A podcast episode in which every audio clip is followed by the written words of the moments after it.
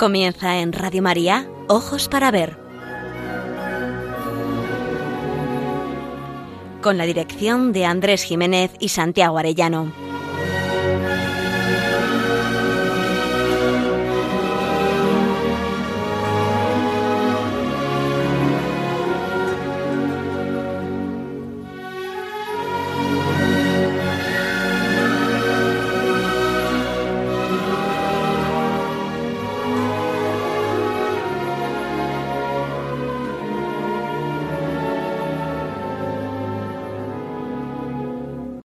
Días en esta solemnidad de la Asunción de Nuestra Señora. Saludamos a todos nuestros oyentes en esta edición de Ojos para Ver que emitimos desde Pamplona para Radio María el primer y tercer martes de cada mes. Como saben, es un programa realizado por Santiago Arellano y Andrés Jiménez y cuenta con el control técnico de nuestro querido amigo Miguel Ángel Irigaray. Nos dirigimos a todos ustedes con un deseo principal, aprender a mirar para aprender a vivir.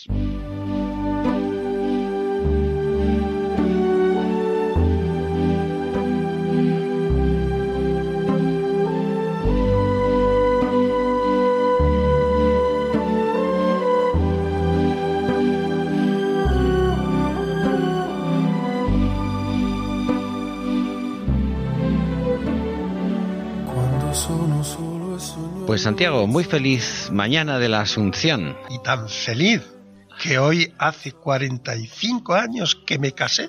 Toma, pues muchísimas felicidades a ti y a tu esposa Maite. Muy bien. Que Dios bendiga todo lo que habéis vivido y lo que os queda.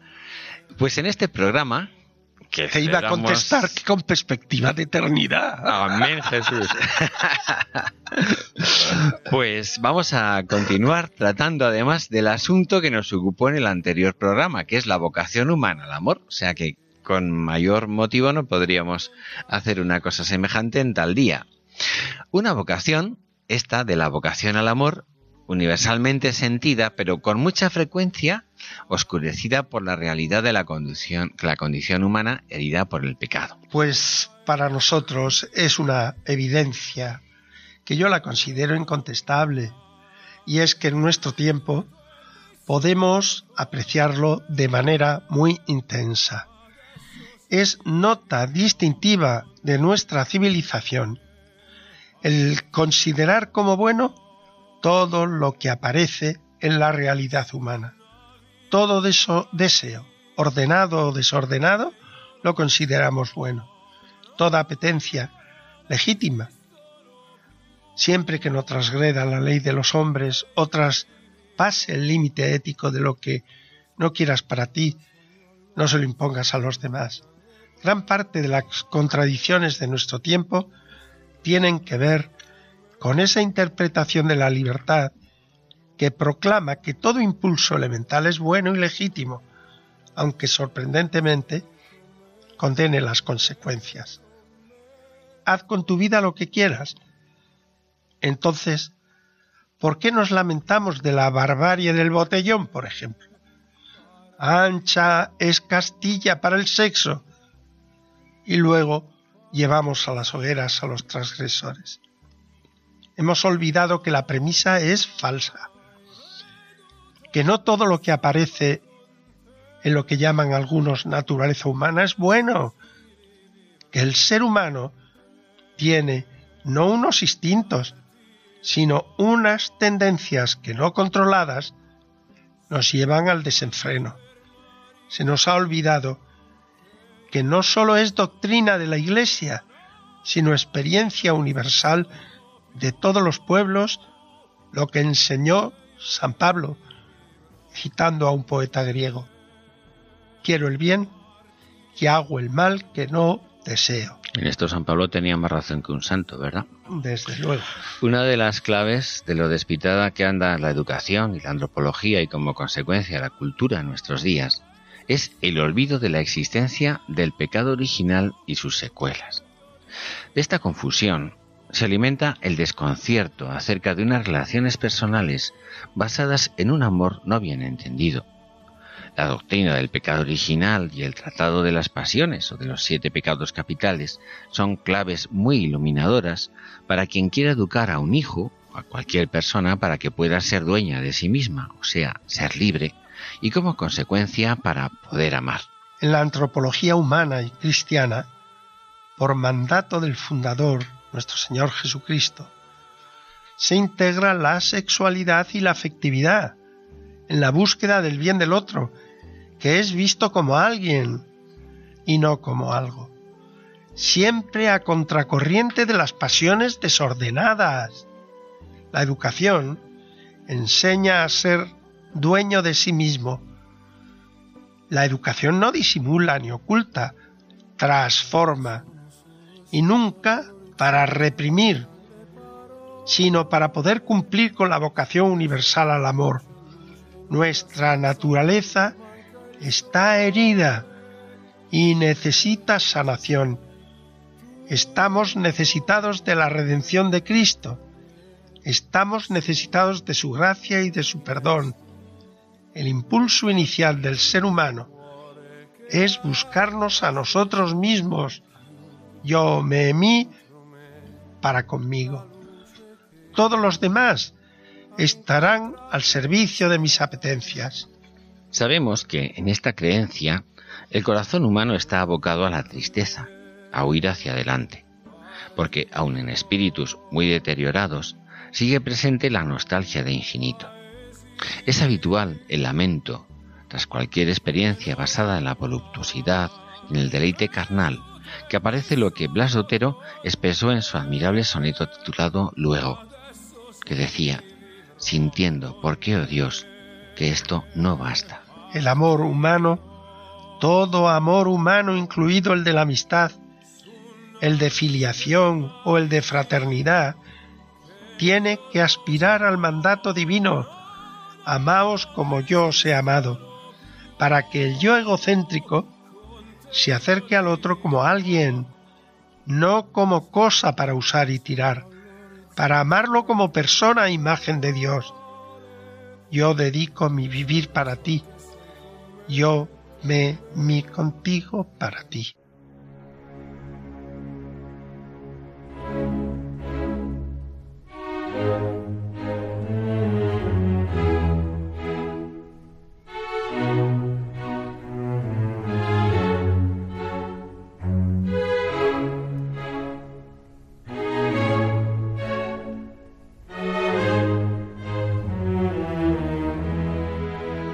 Ojos para ver, el don de la belleza. Andrés Jiménez, Santiago Arellano.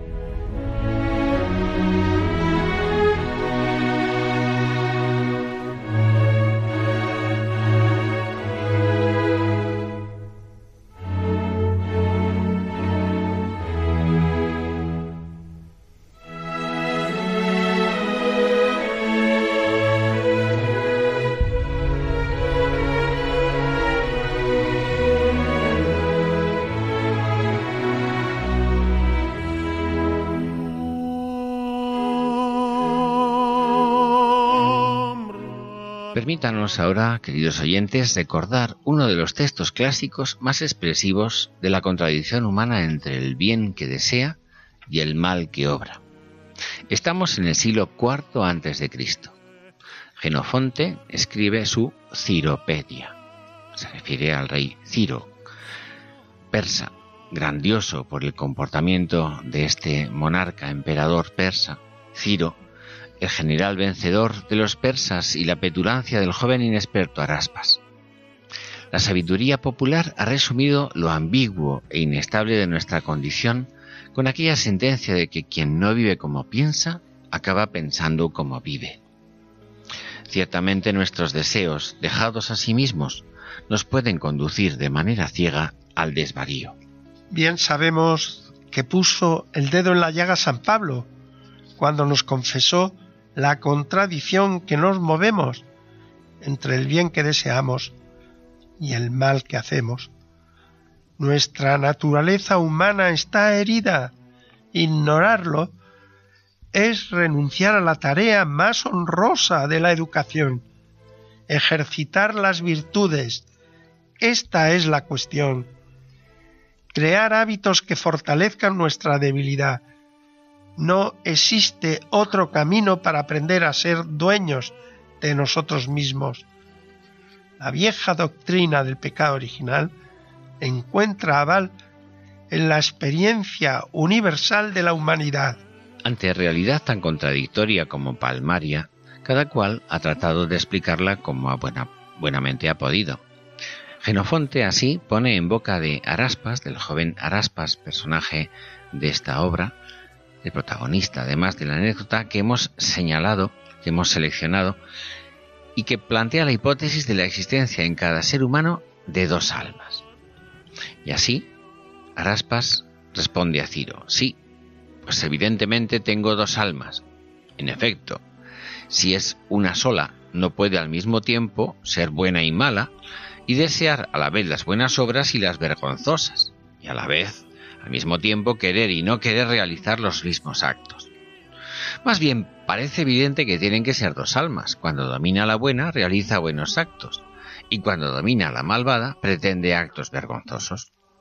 Esta es una doctrina muy antigua que en diversos libros expuso Platón, por ejemplo. Sin embargo, la conciencia nos identifica como una sola persona, una sola alma, capaz, eso sí, de contradecir el bien que en verdad anhelamos. En este momento quedó al descubierto la mayor parte de su rostro, el cuello y las manos. Y sabe bien Ciro, dijo, que en mi opinión y en la de todos los demás que la vieron, por ahora no ha nacido ni ha habido en Asia una mujer de padres mortales tan hermosa. Pero es absolutamente necesario, le exhortó, que la veas tú mismo. Ciro entonces exclamó. No, por Zeus. Y mucho menos si es tal como dices. ¿Y por qué? Porque si ahora, después de oírte decir que es hermosa, me dejo convencer por tus palabras para ir a verla, aunque no dispongo de mucho tiempo, me temo que ella me convenza mucho antes para volver a verla, y que quizá a partir de ese momento descuide yo mis obligaciones para quedarme sentado contemplándola. ¿Crees tú, Ciro, que la belleza de un ser humano es capaz de obligar a alguien a actuar al margen del bien aunque no quiera? Si la naturaleza tuviera ese poder, obligaría a todos por igual. Mira cómo el fuego quema a todos por igual, pues es así por naturaleza. Pero en lo que respecta a las criaturas hermosas, los hombres se enamoran de unas y no de otras, y el uno de una, el otro de otra, pues se trata de un sentimiento voluntario, y cada uno se enamora de quien quiere. Asimismo, los individuos nobles no obligan a los hombres a amarlos, ni a aspirar a lo que no deben, pero los seres miserables, creo, son incapaces de dominar todos sus deseos y luego culpan al amor. Por el contrario, los hombres nobles y honrados, aunque deseen oro, buenos caballos o bellas mujeres, no obstante, pueden pasar fácilmente sin todos estos bienes, de suerte que no se apoderan de ellos al margen de la justicia. Así pues, yo, aun habiendo visto a esa mujer y encontrándola muy bella, sin embargo, estoy aturado sobre mi caballo, y realizo los demás deberes que me conciernen. Sí, por Zeus, pero es que quizás te apartaste de ella antes de dejar pasar el espacio de tiempo que la naturaleza exige para que el amor se apodere de un hombre. Pues se puede tocar el fuego sin quemarse inmediatamente. Ten confianza, Ciro, que aunque no dejara de contemplarla, no hay riesgo de que sea tal el dominio que ejerza sobre mí que me lleve a cometer una acción que no deba cometer. Muy bien dicho. Pues bien, Custódiala como te pido y ocúpate de ella, porque quizá esta mujer nos haya venido en el momento oportuno. Pasado el tiempo, un tiempo, se enteró de lo ocurrido a Ciro. Araspas había sucumbido a los encantos de Pantea. Lo llamó y le habló a solas. Araspas, veo que me temes y sientes una vergüenza terrible. Pon fin a estos sentimientos. Pues oigo decir que los dioses sucumben ante el amor y también sé qué desgracias sufren los hombres por causa del amor, incluso los que son tenidos por muy prudentes. Es más, yo mismo me conozco lo suficiente para saber que no podría ser tan fuerte como para permanecer insensible a los encantos conviviendo con ellos. Y yo a tus ojos soy el responsable de este asunto. Tú, Ciro, en esta situación te has portado como en las demás, afable e indulgente con las faltas humanas, en cambio los demás hombres me hunden en la aflicción. La historieta que nos cuenta Genofonte nos alecciona, sin duda con gracejo, de que el único modo de librarse de la peligrosa prueba es huir de la ocasión. El texto contrapone la prudente actitud del gran Ciro y la inexperiencia juvenil de Araspas, que se arriesga temerariamente. No se trata en el texto de una cuestión moral, nosotros sí la plantearíamos. No se enjuicia si el comportamiento amoroso del joven se aleja o no de un código moral. Simplemente no ha cumplido la palabra dada, ni la responsabilidad adquirida de cuidar a Pantea. Las burlas le llueven de quienes por creerse selecto y superior, capaz de un dominio sobre sentimientos y pasiones, han comprobado que su altanería ha quedado por los suelos, lo mismo que su orgullo. Ya advertía Aristóteles hace también casi dos siglos y medio de que sobre nuestras emociones y sentimientos, nuestras pasiones, no tenemos un dominio despótico sino político. Es preciso el hábito virtuoso y la constancia, además de la ayuda divina, para mantenernos como dueños de nosotros mismos, es decir, para que nuestra libertad sea real y consistente.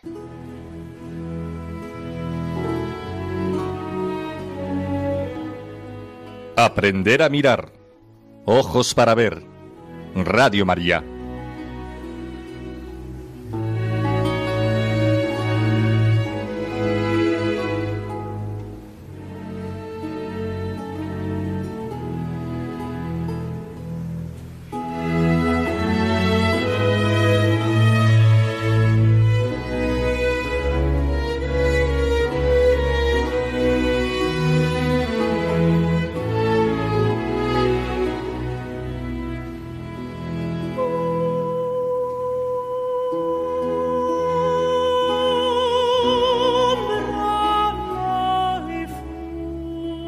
Hagamos ahora unas consideraciones a propósito de una obra singular, no fácil de conseguir en librerías al uso.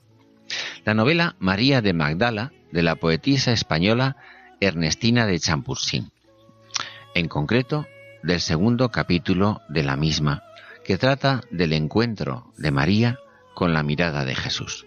Proclo es un patricio que por curiosidad malsana, incluso por si encuentra una ocasión de diversión, acompaña a María de Magdala al templo de Jerusalén, en el momento en que tiene lugar la escena de la mujer cogida en adulterio. El comportamiento de Cristo es sorprendente y conmovedor. La narradora nos lo cuenta con fidelidad absoluta y con elegante realismo los gestos y la palabra de Jesús nos sobrecogen. Mujer, ¿dónde están tus acusadores? ¿Nadie te ha condenado? Ella, acongojada y sollozante, repuso, Nadie, Señor. El rabí volvió a mirarla y la compasión de sus ojos se extendía milagrosamente al mundo entero, a la adúltera y a sus perseguidores que habían huido. Proclo, el magistrado romano, no puede entender lo que estaba sucediendo y dice, tu raza es absurda y cruel. Sueña en la tierra prometida en el Mesías y desdeña los placeres que tiene a, a mano. Amemos y gocemos. El pecado no existe, ¿verdad?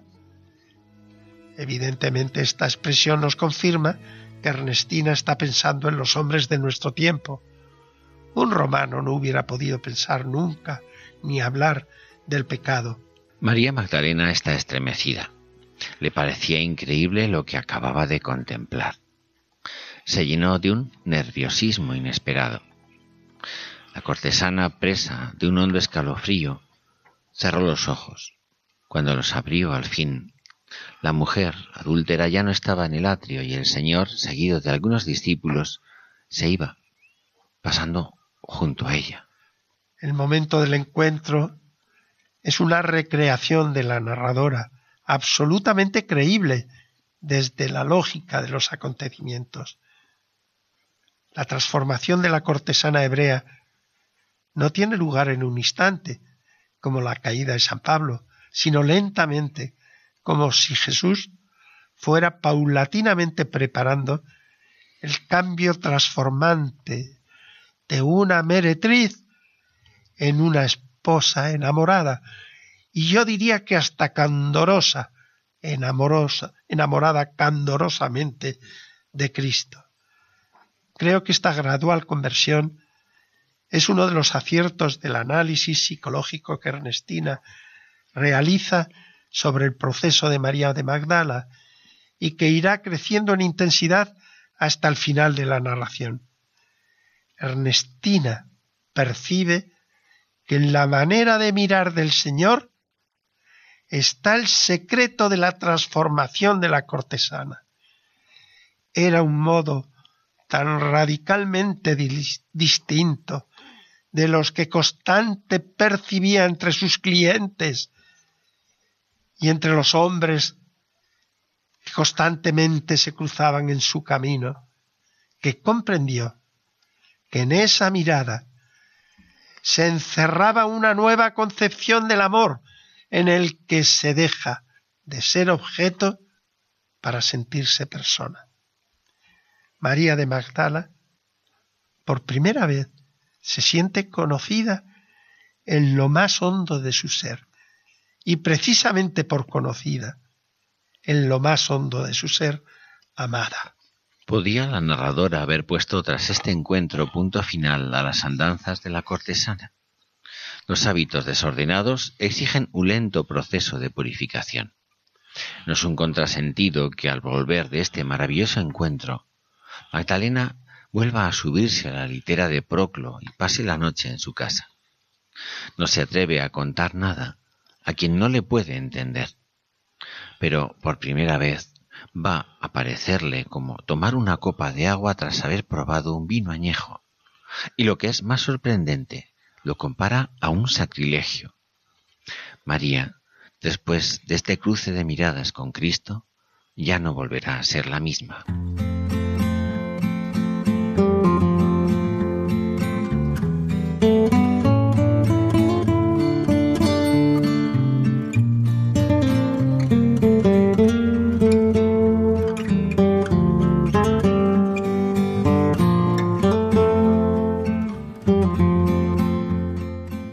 Ojos para ver, momento para la pintura.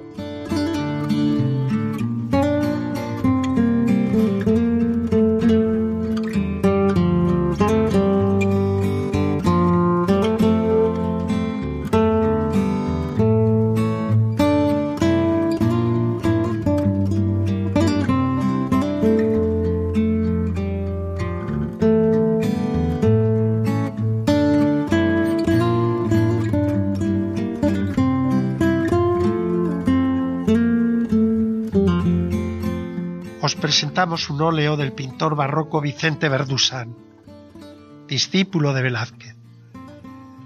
El cuadro que comento se encuentra en la iglesia del Carmen de la ciudad navarra de Tudela, pintura religiosa de las de mover a devoción y a piedad, única por algunos detalles que la convierten en admirable. Toda obra de arte es una comunicación que el autor establece con el espectador por medio de un lenguaje especial, en este caso el de la pintura. Como lenguaje que es, distinguiremos los significantes, como realidades aislables, de los significados. La articulación de todos ellos nos deberá llevar al sentido. El análisis de los signos nos adentrará en la complejidad de la obra. La búsqueda del sentido estará guiada por el principio de unidad y cohesión. son signos los dos tipos de luz que iluminan la escena, dorada arriba, blanca pálida la de abajo, resaltadas por el contraste con las cenas oscuras o las zonas oscuras o en penumbra.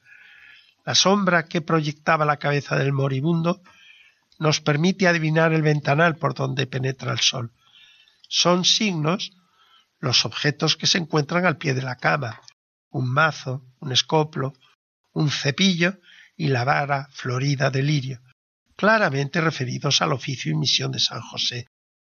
Lo son el lecho en maravilloso escorzo, la finura de las sábanas, cubiertas y almohadones, el camisón, la mesilla de noche, el jarrón de cristal, el frutero y la cucharilla, la corona que portan los ángeles, la presencia del Padre como anciano, la presencia de Jesús que atiende con piedad a su Padre José como hijo y como sacerdote, y a María recostada al pie del lecho, limpiando sus lágrimas en un lienzo blanco como la palidez de su cara. Son signos los ropajes y sus atinados colores, la distribución de los personajes en diagonal, entre los personajes del cielo, en paralelo con los de la tierra, y en diagonal el Padre, San José y la Virgen, y son signos locuacísimos los gestos de las manos de los distintos personajes. Estamos hablando del tránsito de San José. La palabra tránsito con que el autor quiso titular esta obra pictórica algo nos sugiere de que en este cuadro el arriba y el abajo no se encuentran separados y como opuestos, sino en continuidad. La muerte de San José, con razón patrono de la buena muerte, es un pasar de este mundo al otro sin ruptura de continuidad. El tiempo está presente. Falta un instante para que el ángel coloque una corona triunfal al moribundo. La mano de Jesús está bendiciendo. Dios Padre parece autorizar la muerte y la mano izquierda de María nos indica una vez más su condición de esclava del Señor así como las dos manos del moribundo, expresan su total abandono y sumisión. Aunque su mano derecha esté cariñosamente sostenida por la mano izquierda de Jesús, quizás precisamente por eso mismo. El ser descendiente de David justificaría la elegancia en vestidos y ropajes de todos, no acorde con la condición humilde que caracterizó a la familia de Nazaret. El aquí, que está unido a la eternidad en modo alguno va a suponer menosprecio por el cuidado y atención a la realidad presente. La cotidianidad, que se fundamenta en la trascendencia, enaltece cada momento de la vida terrena, de la vida terrena. El bodegón de la mesilla de noche, por ejemplo, resalta el cuidado de María por atender a su marido en su última comida, así como el espero, el esmero y finura de la cama. Nada es casualidad en una obra de arte como esta. Lo más asombroso y original es la figura de María, compungida y llorosa, postrada al pie de la cama. Su rostro, muy bello, no oculta su dolor. La conocíamos habitualmente como la dolorosa, pero siempre por la muerte de su hijo. Aquí, genialmente, aparece como la dolorosa de San José. Ninguna mejor que ella sabe del premio que le espera a su marido. Pero, ¿acaso puede olvidar al amigo y compañero entrañable, al confidente de sus sueños e inquietudes, al protector y educador de su hijo? El llanto de María es un canto al amor humano, que mutuamente se tenían y que precisamente por ser virginal alcanzó como ningún otro la plenitud de unión del amor de amistad. María tenía que llorar.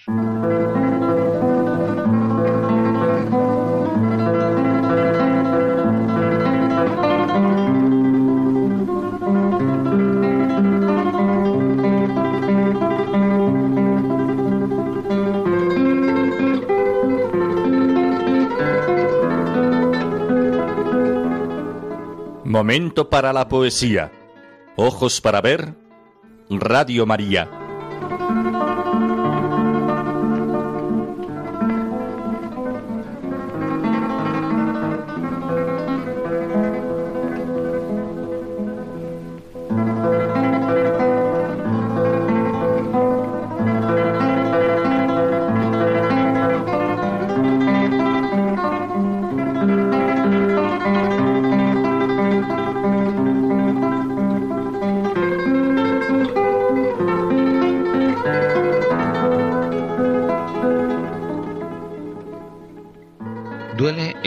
Por el que atraviesa hoy la familia. La inconsistencia de las promesas matrimoniales nos invita tantas veces a preguntarnos por el fundamento de la madurez personal de nuestros contemporáneos, ellos y ellas. Vemos y oímos tanta ligereza en las relaciones, compadreos, uniones, desuniones, rupturas y violencias, que debemos preguntarnos por las carencias que hemos dado a nuestros hijos e hijas, para no poder afrontar ni en el inicio, ni en el medio, ni en el final del camino, los contratiempos ni las veleidades del camino del amor, siempre exigente. Parece que en vez de compromiso de voluntades maduras, lo han realizado adolescentes con el ánimo de echar a correr a la mínima de cambio. Así, en vez de personas, nos vamos convirtiendo en objetos de desecho, en cacharros cínicos y dolientes de muy difícil restauración. Parece que ignoramos la naturaleza humana, ni el sentimiento, ni el deseo, ni el asombro deslumbrante de un encuentro único y fuera de lo común, aseguran el hallazgo del verdadero amor. Son maravillosos fuegos de artificio, deslumbrantes y esplendorosos, pero que en cuanto consumen su materia energética se apagan y dejan más oscura la noche. Hemos banalizado el sexo. Hemos reducido a asunto de usar y tirar, como si el sexo fuese un elemento externo o ajeno a la totalidad de nuestra unitaria realidad personal. En otro tiempo fue oportuno recordar que no éramos solo alma, que éramos espíritus encarnados que el cuerpo es parte de nuestra unidad total, y no como dijo el poeta espíritu en miserias anudado, sino con una corporalidad tan digna que ha sido convocada junto al alma a la resurrección. Hoy, por el contrario, hemos de recordar que no somos sólo cuerpos errantes, simples homínidos desorientados entre un impulso ciego y selvático y una necesaria aunque enajenante necesidad de civilización. Somos tierra, pero tierra animada que anhela duración. Somos cuerpo y alma, alma y cuerpo. No sirve usar nuestro cuerpo sin integrarlo en unidad con nuestro espíritu. Con solo el cuerpo nunca llegaremos a encontrar el amor. La literatura, bien sabéis, que es para mí espejo o atalaya desde la que se contempla y se ahonda por vía de ficción en el conocimiento de nuestra naturaleza. Sí que tengo en cuenta casi siempre lo que llaman la motivación, ese referente contextual por el cual se hace más evidente el mensaje poético. En este caso, lo que voy a decir hacen de mis palabras que actúen como de contraluz. El poema al que vamos a hacer alusión ahora es del poeta Félix Grande y se titula Si tú me abandonaras. Se trata de una confesión de amor, en el que no se emplea el repetido te quiero más que ayer. Se comunica el amor dando contestación a una hipótesis imposible y por ello irreal. Imposible. Releed el contraluz de estas palabras. Pero si hoy se separan hasta las personas bien entradas en años, Precisamente esta confesión de amor expresa la imposibilidad de destruir por una decisión pasajera un amor que se ha ido construyendo en unidad desde aquellos ilusionados comienzos hasta convertirse en una única razón de vivir y morir, en una misma tarea. Expresar esta idea es ofrecer una verdad no psicológica, sino metafísica. Pone al descubierto que el amor exige que en el tiempo se manifieste su potencialidad. Nunca el amor puede reducirse a una juxtaposición de intereses, cuanto menos a una contraposición. El amor es conjunción que logra que dos monedas se transformen ambas en una sola, una sola cara mutua, y de haberla en una sola y mutua cruz.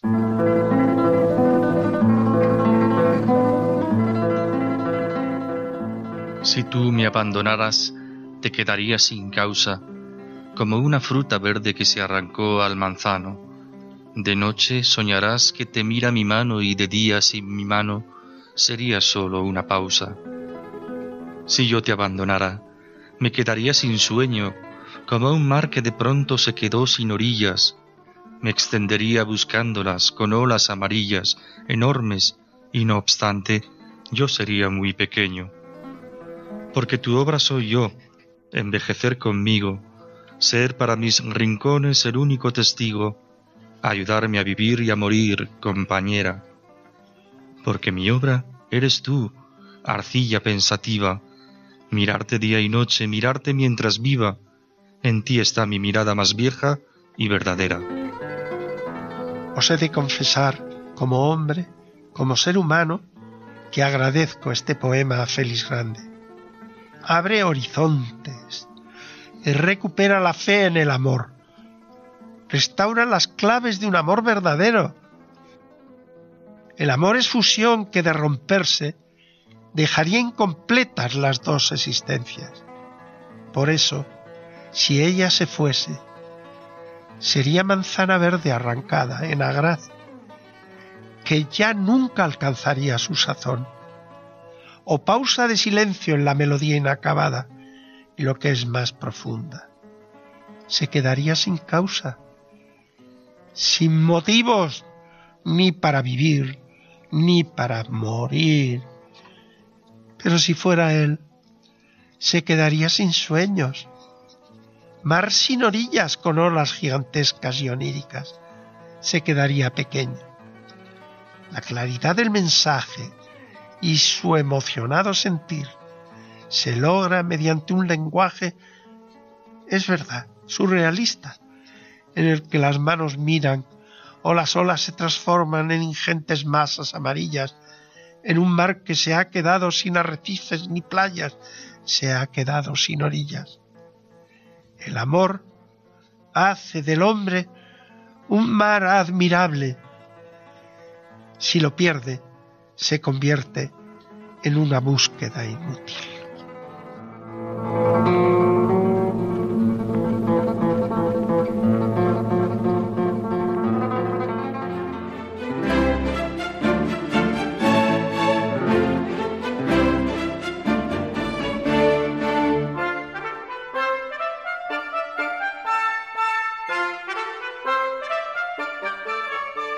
Camino de las artes.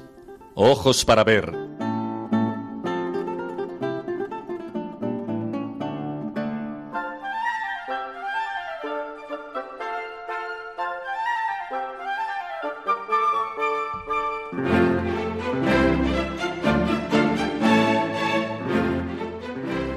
Como diametral contraste, recordamos ahora al personaje teatral de Don Juan. Don Juan es un personaje arquetípico del libertino, configurado en la literatura española, de forma señalada por el burlador de Tirso de Molina, y recreado después profusamente por otros muchos autores, tanto españoles como extranjeros, hasta convertirse en mito. Se trata de un seductor osado hasta la temeridad que no respeta ninguna ley divina o humana, que presume de poseer y abandonar a quien seduce, que se jacta de matar a quien se le enfrenta o estorba sus deseos. El vértigo de esta forma de vivir llevará finalmente, como es sabido, a la tragedia. En este personaje, lo que más llama la atención es su desprecio del amor auténtico. No obstante, en la versión tan famosa del Tenorio de José Zorrilla, la última palabra acerca de su destino no será la condena, sino la misericordia a través del personaje de Doña Inés, con la que el caballero entabla una sorprendente relación de amor profundo. No descartamos tratar más a fondo la figura de Don Juan, tal vez para noviembre, para rendir culto a la tradición teatral lamentablemente olvidada. Pero hoy tratamos, traemos a este espacio un fragmento de la apuesta entre Don Juan y Don Luis Mejía, donde se pone de manifiesto por parte de ambos el aberrante desprecio del amor y de la persona, en este caso de la mujer, a la que se toma como objeto de placer, de mero usar y tirar. Los personajes centrales, en este caso, van a ser interpretados por los recordados Paco Raval y Fernando Guillén. Nápoles, rico vergel de amor, de placer emporio, vio en mi segundo cartel Aquí está don Juan Tenorio y no hay hombre para él. Desde la princesa altiva, la que pesca en ruin barca, no hay hembra quien no suscriba y cualquier empresa barca si en oro o valor estriba. Cérquenle los jugadores, búsquenle los reñidores, quien se precie, que le ataje. A ver si hay quien la ventaje en juego, en lid o en amores. Esto escribí. Y en medio año que mi presencia gozó Nápoles, no hay lance extraño, ni hubo escándalo ni engaño donde no me hallara yo. Por donde quiera que fui, la razón atropellé, la virtud escarnecí, a la justicia burlé y a las mujeres vendí. Yo a las cabañas bajé, yo a los palacios subí, yo los claustros escalé y en todas partes dejé memoria amarga de mí. Por Dios que sois hombre extraño. ¿Cuántos días empleáis en cada mujer que amáis? Partid los días del año entre las que ahí encontráis. Uno para enamorarlas, otro para conseguirlas, otro para abandonarlas, dos para sustituirlas y una hora para olvidarlas.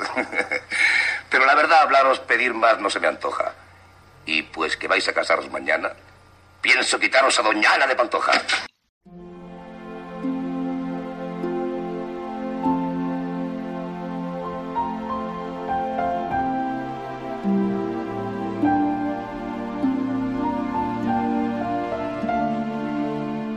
Leyendo el Principito. Ojos para ver. Radio María.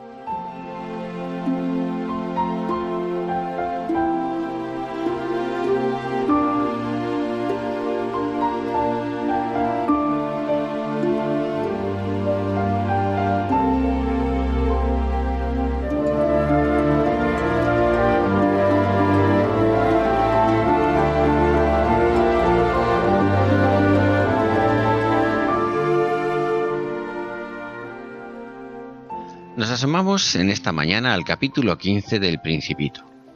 Con él culmina la travesía de nuestro joven protagonista por varios planetas tras haber dejado en el suyo, como consecuencia de una decepción profunda, a la rosa a quien quería. Experimentaba la necesidad de un amigo, pero ha ido encontrando en su viaje a personas mayores, el rey, el vanidoso, el bebedor, el hombre de negocios o el farolero, que no le han puesto las cosas fáciles. En esta ocasión llega al sexto planeta, un planeta bastante amplio, habitado por un anciano geógrafo que simboliza, como veremos, a un moderno hombre de ciencia. La primera sorpresa vendrá dada, nada más llegar, porque recibe el siguiente saludo. Toma, he aquí un explorador. Esta es esta una interpelación que recuerda mucho a la recepción de otros personajes como el rey, para quien el joven fue tomado y valorado como un súbdito, como un vanidoso, que le recibió como un admirador o como el hombre de negocios, que vio en él una oportuna molestia para sus ocupaciones. Todos ellos veían en el principito no una persona, no al joven que él es, sino a alguien que podía resultar útil o contraproducente para sus intereses. Hay en todos ellos un prejuicio, una etiqueta que clasifica al muchacho ante estos personajes, en cuyos planetas el principito no podrá quedarse a vivir por ser imposible una relación de amistad. El amor de amistad es ante todo un amor de persona que considera al amigo como una persona cuyo bien se quiere. Pues bien, nuestro anciano se encuentra ante un grueso libro de anotaciones. Soy un geógrafo, le dice al principito, un sabio que conoce dónde se encuentran los mares, los ríos, las ciudades, las montañas y los desiertos. Es muy interesante, dice el principito. Por fin un verdadero oficio. Es muy bello vuestro planeta. ¿Tiene océanos? No puedo saberlo, contesta el geógrafo. Ah, ¿y montañas? No puedo saberlo. ¿Y ciudades, ríos o desiertos? Tampoco puedo saberlo. Pero es geógrafo. Es cierto, pero carezco de exploradores.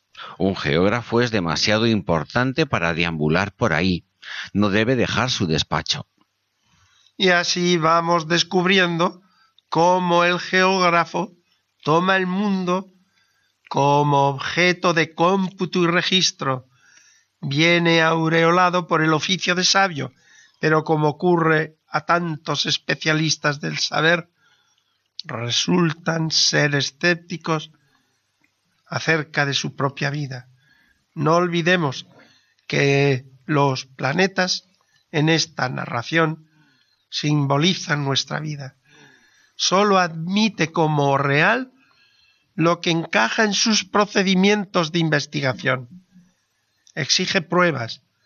Le interesan las grandes leyes y fenómenos de la naturaleza que puede incorporar a sus cálculos estadísticos. Llegará a afirmar, escribimos cosas eternas.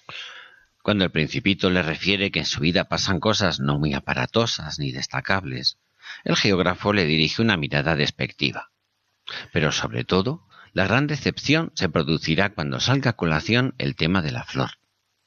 También tengo una flor, no anotamos las flores, dijo el geógrafo. ¿Por qué? Es lo más lindo. Porque las flores son efímeras. ¿Efímeras?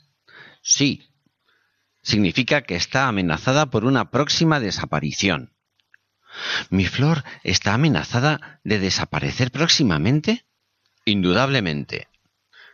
Mi flor es efímera, se dijo el principito y no tiene más que cuatro espinas para defenderse contra el mundo. Y la he dejado allá sola en mi casa. Por primera vez se arrepintió de haber dejado su planeta, pero bien pronto recobró su valor. ¿Qué me aconseja usted que visite ahora? preguntó.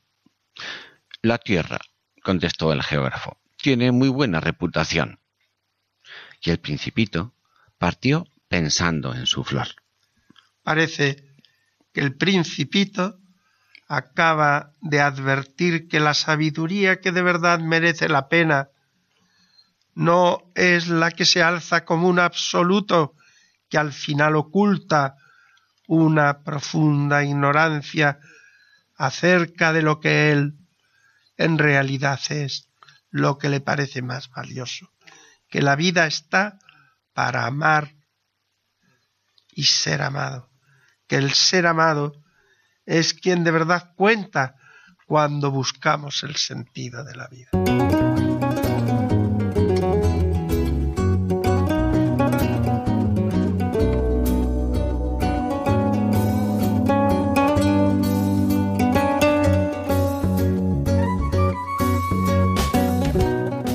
Nuestras noticias nos hacemos eco de una exposición que permanece abierta hasta el 20 de agosto titulada Arte y Cine 120 años de intercambios, que tiene lugar en la Caixa Forum de Madrid, en la calle Paseo del Prado.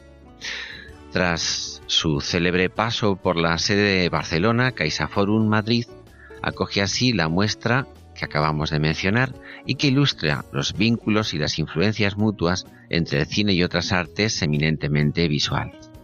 Los vastos fondos reunidos proceden en su mayor parte de la Cinémathèque Française, así como de otras instituciones del país vecino y otras españolas dedicadas a la preservación y estudio del séptimo arte. El objetivo de esta exposición es doble. Por un lado, mostrar al público el diálogo incesante del séptimo arte con otras disciplinas desde los tiempos del cine mudo hasta nuestros días, y por otro, constatar que el cine puede ser objeto de exhibición museística, como la pintura o la escultura. Arte y Cine 120 años de intercambios en Caixa Forum de Madrid hasta el 20 de agosto de este año.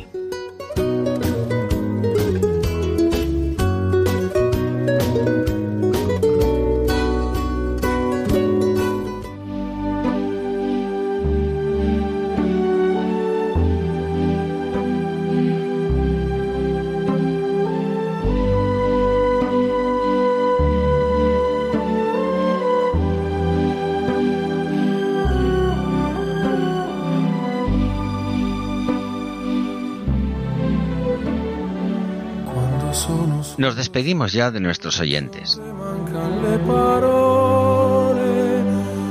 Lo so che non c'è luce in una stanza quando manca il sole.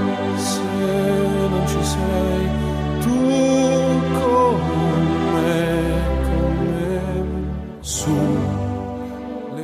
Esperamos que el programa haya sido de su agrado y le recordamos que el contenido del mismo, tanto en su formato gráfico como sonoro, puede encontrarse en la dirección electrónica www.labellezaquesalva.es.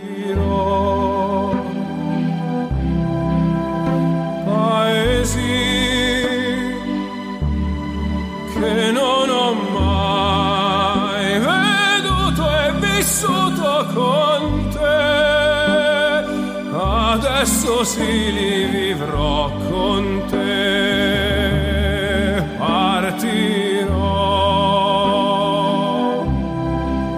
su navi per mari. Así que muy buenos días y que tengan un hermoso día de la Asunción de Nuestra Señora.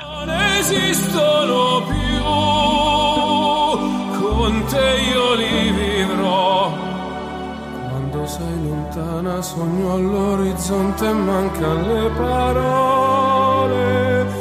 E io sì lo so che sei con me, con me. Tu mia luna, tu sei qui con me. Mio sole, tu sei qui con me,